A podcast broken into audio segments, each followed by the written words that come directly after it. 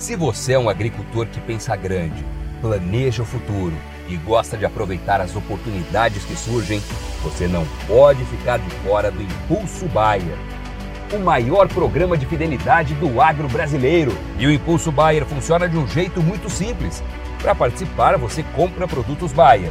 Entra no site orbia.ag e cadastra as notas fiscais.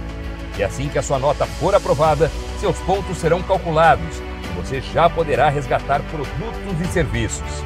Também a partir do cadastro das notas fiscais, você junta impulsos que vão determinar o seu número de estrelas. Você pode ser cliente de uma a cinco estrelas.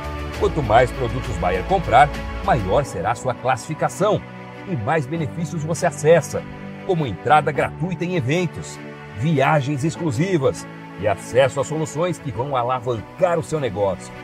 Saiba mais em agrobaia.com.br barra Impulso Traço Baia. É o Impulso Baia, impulsionando você para o futuro.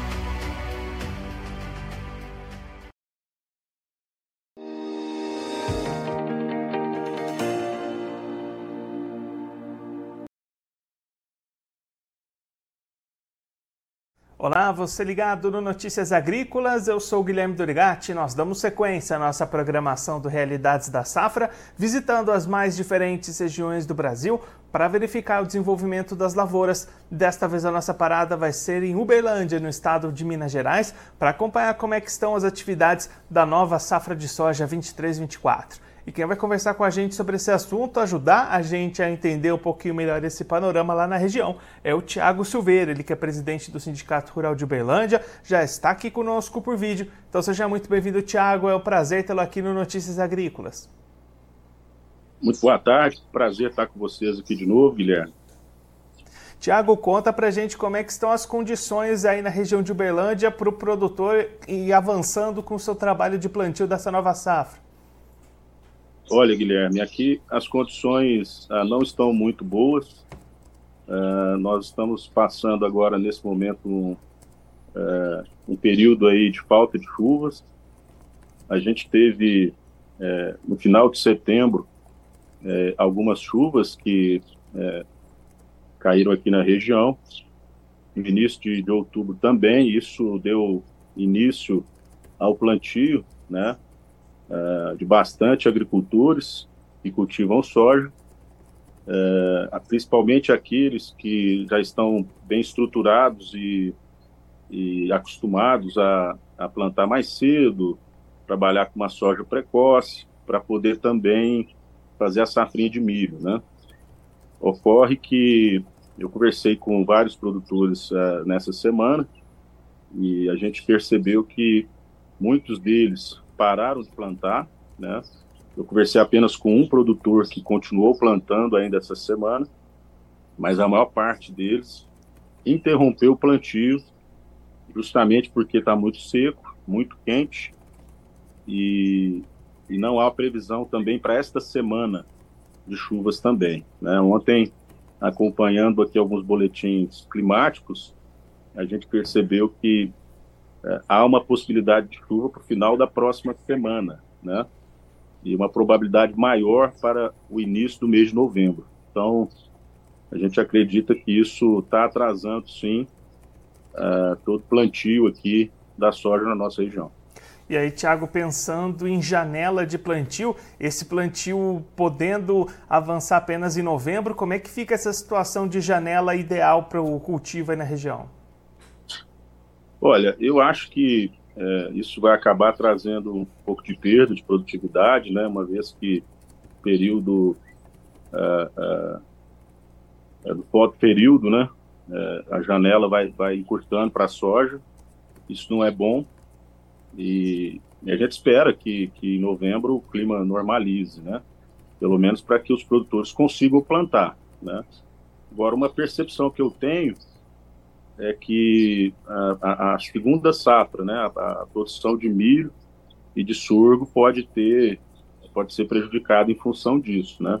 Eu já conversei com alguns agricultores e também é, técnicos do meio que me falam que é, pode ser que tenha alguma redução na área plantada.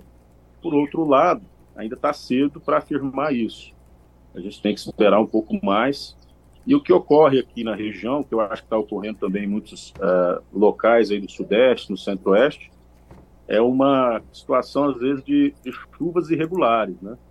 Chuvas que vêm em uma determinada propriedade, às vezes no vizinho não chove, e então nós vamos ter situações, às vezes, diferentes, uh, mesmo, da, mesmo dentro da mesma região. E aí, Tiago, olhando para o lado do mercado, como é que estão as condições para o produtor negociar a soja nesse momento? Tem vendas avançando? O produtor está mais receoso no mercado também? Como é que está esse cenário da comercialização até aqui? Olha, a gente vê a comercialização é, ocorrendo, mas não é, muito, muito intensa, tá? É, acredito que pelos, pelos boletins que que foram é, divulgados aí essa semana, no final da semana passada, indicando que possivelmente teremos uma boa safra na Argentina, que é o terceiro maior produtor do mundo. É, ano passado teve uma quebra muito grande na produção. É possível que, que, que essa produção da Argentina, é, somado também a uma expectativa de safra recorde né, de soja no país, uh, pode é, fazer com que os volumes de negociação nesse momento é, sejam é, avançados, né? Mas a gente percebe ainda o produtor ainda um pouco é, inseguro nessa tomada de decisão. Tiago, muito obrigado pela sua participação, por ajudar a gente a entender um pouco melhor todo esse cenário aí na região de Uberlândia. Se você quiser deixar mais algum recado, destacar mais algum ponto para quem está acompanhando a gente, pode ficar à vontade.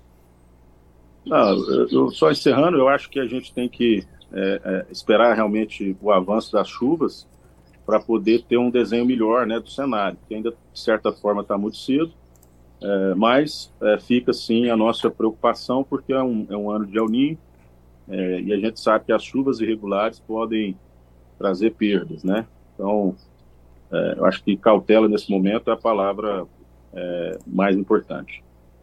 Tiago, mais uma vez, muito obrigado. A gente deixa aqui o convite para você voltar mais vezes, a gente seguir acompanhando o desenvolvimento dessa safra aí na região. Um abraço, até a próxima.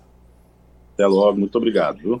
Esse, o Tiago Silveira, ele que é presidente do Sindicato Rural de Uberlândia, em Minas Gerais, conversou com a gente para mostrar como é que estão as atividades de plantio desta safra de soja 23-24, plantio com dificuldades lá na região em função da falta de chuvas. Tiago destacando chuvas que aconteceram no final de setembro e começo de outubro, propiciaram o início dos trabalhos de plantio, mas nesse momento essas atividades estão paralisadas, já que a região passa por um período seco, com altas temperaturas, o que impede justamente o avanço desses trabalhos. Expectativa de previsões de chuvas para o final da próxima semana e para o mês de novembro, e aí sim propiciar um plantio lá para a região, avançando apenas no próximo mês, o que deixa preocupação com relação à janela. O Thiago destacando que há uma diminuição na janela de foto período lá para a região com esse plantio acontecendo apenas em novembro, que já pode trazer perdas de produtividade para essa safra de soja e preocupação ainda maior para a segunda safra, seja de milho ou seja de sorgo. A expectativa já é de redução de área cultivada na safrinha lá na região de Uberlândia em função dessa dificuldade no plantio da soja. Olhando para o mercado, o produtor lá de Uberlândia também não tem uma vida muito positiva neste momento. Tiago destacando os preços baixos, as expectativas de boas safras tanto no Brasil quanto na Argentina, podendo pressionar ainda mais essas cotações, e aí o produtor bastante receoso de participar no mercado neste momento. Esse é o quadro que o Tiago, presidente do sindicato lá de Uberlândia, trouxe aqui para a gente no Realidades da Safra. Claro que a gente vai seguir acompanhando o desenvolvimento dessa safra de soja 23-24 lá em Uberlândia e em todas as outras regiões produtoras do Brasil. Agora eu vou ficando por aqui, mas a nossa programação volta daqui a pouquinho. Então continue ligado no Notícias Agrícolas.